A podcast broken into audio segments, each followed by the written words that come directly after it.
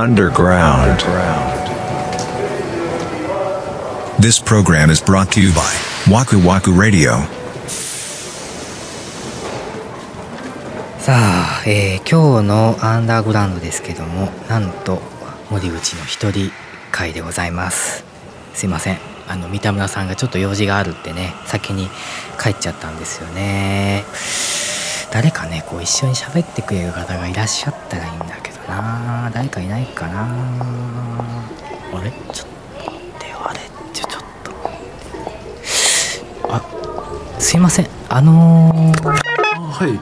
あのすいません。あの突然申し訳ないんですけどはいはいはい。間違ってたらごめんなさい。あのポンス FM の池ポンスさんですか？あそうですそうです。ごめんなさい。急に声かけて。あのワクワクラジオの森口と言います。あ森口さんなんですか？こんにちは？こんにちは。こんなところで。びっくりしました。いやなんかねどこかでお見かけしたなと思ってあの僕ウェアっていうアプリを入れてて、はいはいはい。それであのポンスさん見てるんですけどあれちょっと待ってあの感じちょっと絶対池ポンスさんだよなと思って。ありがとうございよかますったです。いや、あのすいません、あのお呼びしたのがですね、あの、はいはい。今ちょっと実はこれあの収録終わりでワクワクラジオの。はいはいはい。はい、でちょっとねいつもここでねあの三田村と二人でこう喋っててでそれをね、はいアンダーグラウンドとしてこうお出ししてるような感じなんですよ。あここで収録してるんですねすごいですよそれをねあのしようと思ったらちょっと三田村が休養ができちゃった言って今ちょっと先に電車乗って帰っちゃって。はいはいはいでもう一人で撮っといてって言われたんですけど僕一人でねちょっと喋るのがちょっとなこれなと思いながらちょっと悩んでたところに通りがかっていただいたんですよね。あじゃあめちゃめちゃタイミング良かったってことですね僕は。ちょっとご出演いただけたらなって思うんですけどもちょっとお時間よかったりしますか？ぜひぜひ喜んであの出演させていただきたいです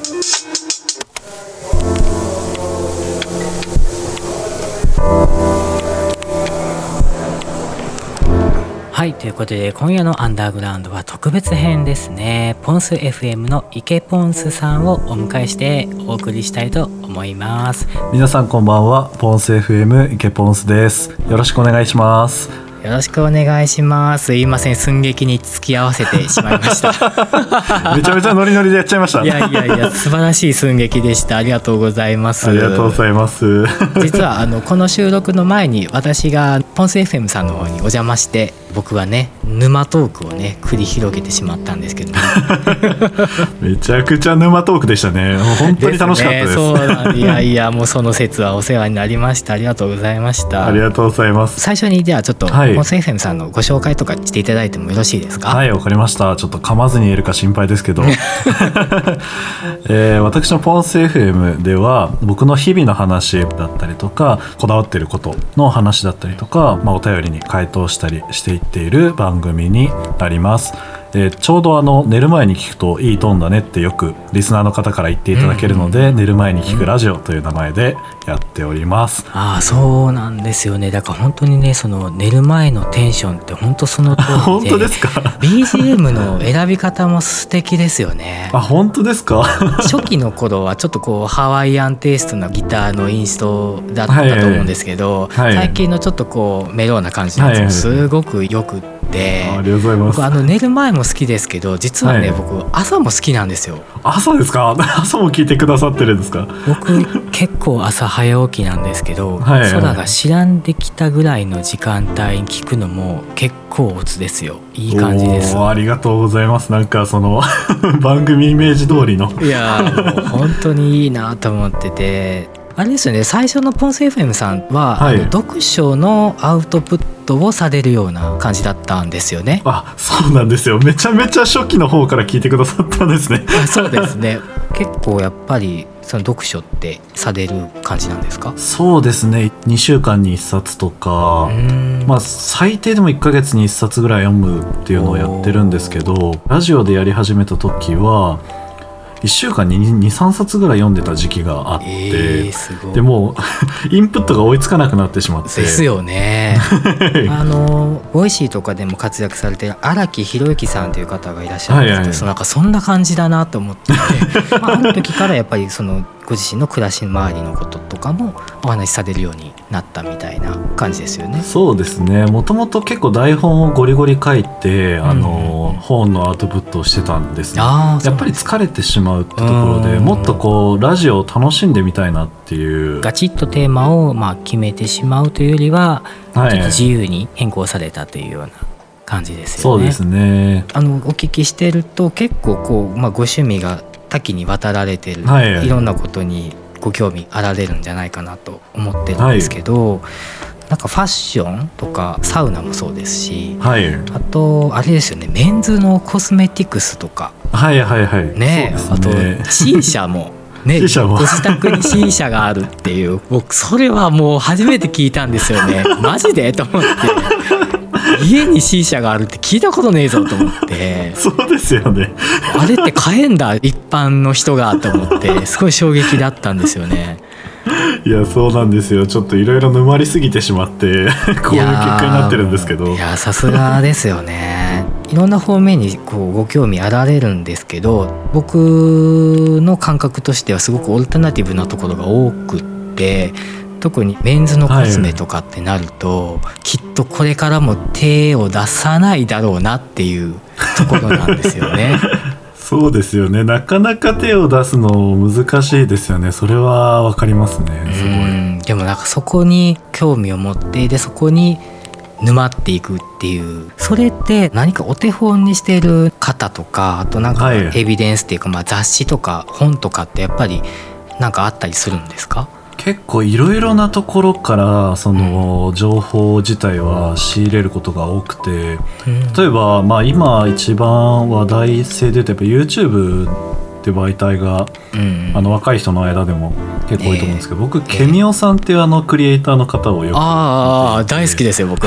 あ大好きですか？もうめっちゃ面白いですよね。あの元気ない時見ます。よかった。めちゃめちゃ元気になりますよね。めっちゃ元気になる。まあ、あんまりコスメをメインでやってる方じゃないですけど入はいり口はそこだったりとか防具とかを見てちょっとあのやっぱ僕も浸っちゃう派なのでそういうそういうものに手を出してる自分かっこいいみたいな。ああなるほど。そうまさかケミオさんが出てくると思わなかったな。そうなんですよ。YouTube とかだとそんな感じで雑誌とかだとウオモっていうちょっと年上の方が見てるようなファッション雑誌。えでもウオモって確か結構上じゃないです、30後半ぐらいからですよね。そうですね。30とかそうですね。30よりちょっと上かポンスさんの世代ドンピシャっていうわけじゃないですよね。そうですね。ですよね。普段着てる服とかも結構、えー、の中のものが多いので。ああじゃあ結構そのいわゆる大人の男向けというか、結構上質なものが多いですよね。ただあんまりあれですよ。あの買わないんで回数は。なるほど。だから一点豪華主義っていうか、はい。まあいいものとかまあ普遍的なものを買ってそれを長く着るっていうはい。考え方ですよね。そうですね。それっていいですよめちゃねく。ちゃいいです。なんか。好きなブランドとかってありますか？好きなブランドあのちょっと伝わるかわからないんですけど皆さんにも。あのテアトラっていうブランドがあありまして。あのなんだろう。モード系っていう言葉が当てはまるかわかんないですけど、はい。なんかこうモノトーンですごいシンプルなデザインの洋服っていうはいはいはい。そうですね、まあ、日本のブランドなんですけど、ええ。有名なのがそのオフィスチェアにもともと座るためのズボンを作っていたブランドで、はい。なのでもうほんと座る専用のパンツみたいな僕エンジニアをやってるんですけど、ええ。あのエンジニアって一日中座ってるので座りやすいパンツっていうところにちょっとあのなんていうんですかねアイデンティティを感じて。あ でそこからそこのブランドさんって結構セットアップとか、あ、うん。あの機能性に特化したものがすごい多くて、うもんうものすごくちっちゃく折りたためるセットアップとか、そのまま海外に持っていけるようなこう T シャツとそのセットアップのセットみたいええ。な感じで、そういうなんかこだわりを感じるところが好きで。まあ、セットアップね一つ持ってるとこうオンオフ関わらずね着回せるというかね便利ですよね、はい。あじゃあ小森とかも結構お好きですか？あ好きです好きです。小森も好きです、ねえいいですよね。僕めっちゃ好きです。だからファストファッションももちろん、あのお世話になってるんですけど、はい。まあ、一ついいものを長く着るっていうのってすごくいいなって思ってて、はい。あのバスクシャツのオーシバルとかああはいはい。そうもうだから僕あれは10年以上多分着てるんですよね。おおややっぱ持ちますよねオーシバルって。そうなんですよ。長持ちだし全然くたびれなくてもくたびれるっていうか味が出てくるんですよね。なんか買う時はうわこのお値段かってすごくちょっとなんだろう二の足を踏んでしまう時もあるんですけど でも実際それを例えば10年着るとかって考えたら、はい。ものすごいなんか安いというか。安いです。見た目もいいですしやっぱり着てると自信も出ますしっていうところはありますね。いい買い物だなって思いますね。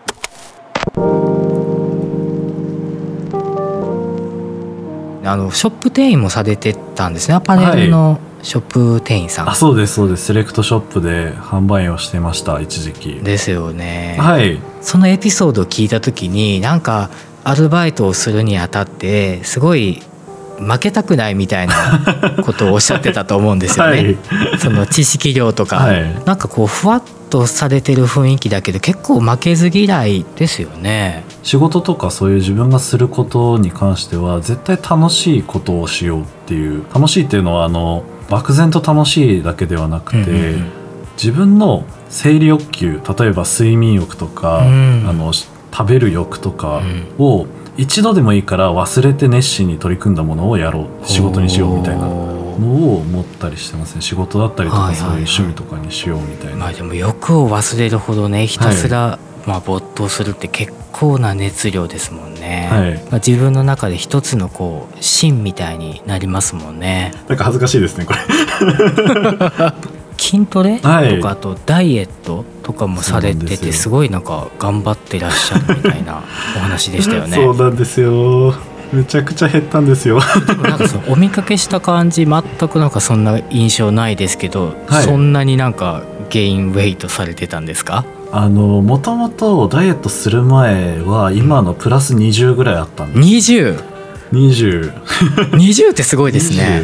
20でその状態から、えーだいぶ減らして、一回なんか有酸素運動で減らしてから、その後減らなくなっちゃったんで今あのジム行ってパー。ソナル受けてあまた7キロとかそう8キロとか減らしてる。すごいな。パーソナルって言ったことがないんですけど、はい。あれってやっぱりいいものなんですか？あめちゃくちゃいいですよ。あそうなんだまずサボれないです。あー確かに。そっか。自分だとあもういいやってなっちゃいますもんね。なっちゃいます。例えば本当は10回やらなきゃいけないところを力を抜いて10回やっちゃったりするじゃないですか、のああなるほどね。回数は減らさなくとも、うんうんうん。あの10回はやるけれどもやっぱりフォームが崩れちゃう、そういうのが一切なくなるんですよ、あー見ててくれるっていうか指摘もしてくれるっていう。はいそこがあの結構大きいのとあとはあの、これはやってから知ったんですけど、はい。ちゃんと使ってる筋肉の話してくれるんですよ、へ今から動かす筋肉はここです。ここ意識してくださいみたいな。えすげえあそっか。がむしゃらにやるよりそうですよね。ここが鍛えたいんだっていうのははっきりしてた方がはい。効率がいいですもんね、効率もいいですしやっぱ強度も上がるしっていう。そうかでも それですごいですね。やっぱ成果が出てるっていうのはあれですよね。やる気も出ますもんね。成果が出ると。はい。やる気がすごいあの持続しますね。次も頑張ろうみたいなああ感じ確かに確かに。そうですねすいません長くなっちゃうんですけどあの、はい。だ団地暮らしについてちょっと僕興味がめちゃくちゃあってはいはいはい。あのもう今となってはちょっともう僕も家を建てちゃったりとかしてるんで もうよっぽどのことがない限りはちょっともう現実には多分ならないんだろうなとは思ってるんですけど、はい。すごく個人的になんか団地で暮らすっていうのにすごくなんか興味があるんですよね。はい。実際こうポンさんはもう、えっと、お住まいになられてどれぐらい経ちましたかね？今は半年ちょっとですかね。なのでまあ78ヶ月ぐらい経ったんですかね。それまでは都内の方でなんかデザイナーズに住まわれてたっていう話でしたけど、はい。やっぱそのデザイナーズからその団地となるとやっぱそのデザイン面とかってなるといい意味でも悪い意味でもすごく普通になると思うんですけど、そういうところになんか抵抗みたいなのは別になかったんですか？そうですね。逆になんでデザイナーズを辞めたかっていうと僕のインテリアの実力では使い切れなかったっていうのが正直なところで、あーでもむ難しいですよね。ちょっとその建築家とかデザイナーのこう個性がはい。前面に出ますからね、間違いないです。それに比べるとやっぱ団地の方が自由度は高いです。その家具とかで選べるその汎用性が高い間取りなので。あー確かに確かに。ね3回ぐらい多分団地のお話をされてたのでわあこれは相当いいんだろうなと思って。聞いてたんですけど。実はあれなんですよ。団地界すごい再生回数が多くて。あそうなんですか。実は。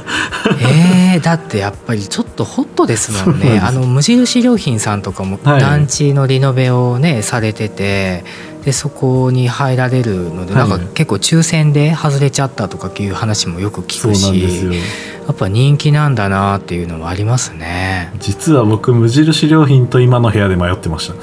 ああそうなんですか。ちょうど空いてたので、はい、なので迷ってたんですけど多分僕がいる団地があのお年寄りの方も多いんですけど、うん。なんかエレベーターですれ違うのが結構同い年ぐらいの人が多いですねあ見た目が。もええそうなんです。若い方もじゃあ。う同年代かちょっと上か。あそうなんですね。やっぱりブームというかトレンドというかなん か。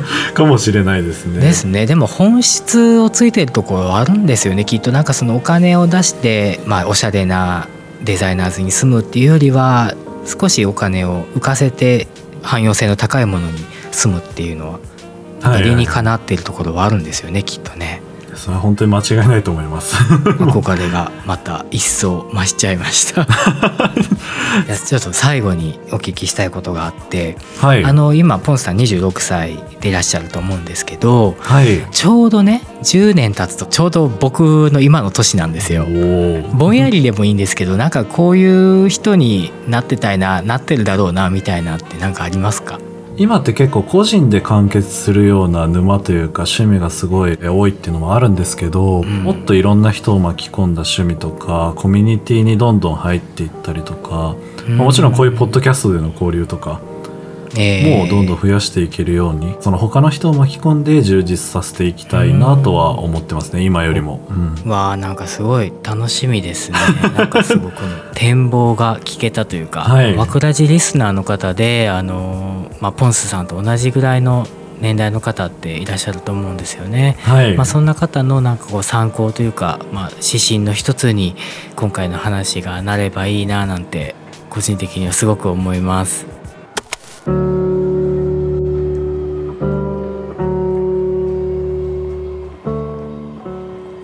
はいということで今日のアンダーグラウンドは、えー特別編ですね。ポンス FM から池ポンスさんをお迎えしていろいろお話聞かせていただきました。もうポンス FM ファンの僕としては本当に 楽しい時間でした。本当にありがとうございました。ありがとうございます。楽しかったです。はいということで今日のアンダーグラウンドはこの辺になります皆様お疲れ様でしたポンスさんありがとうございましたこちらこそありがとうございました。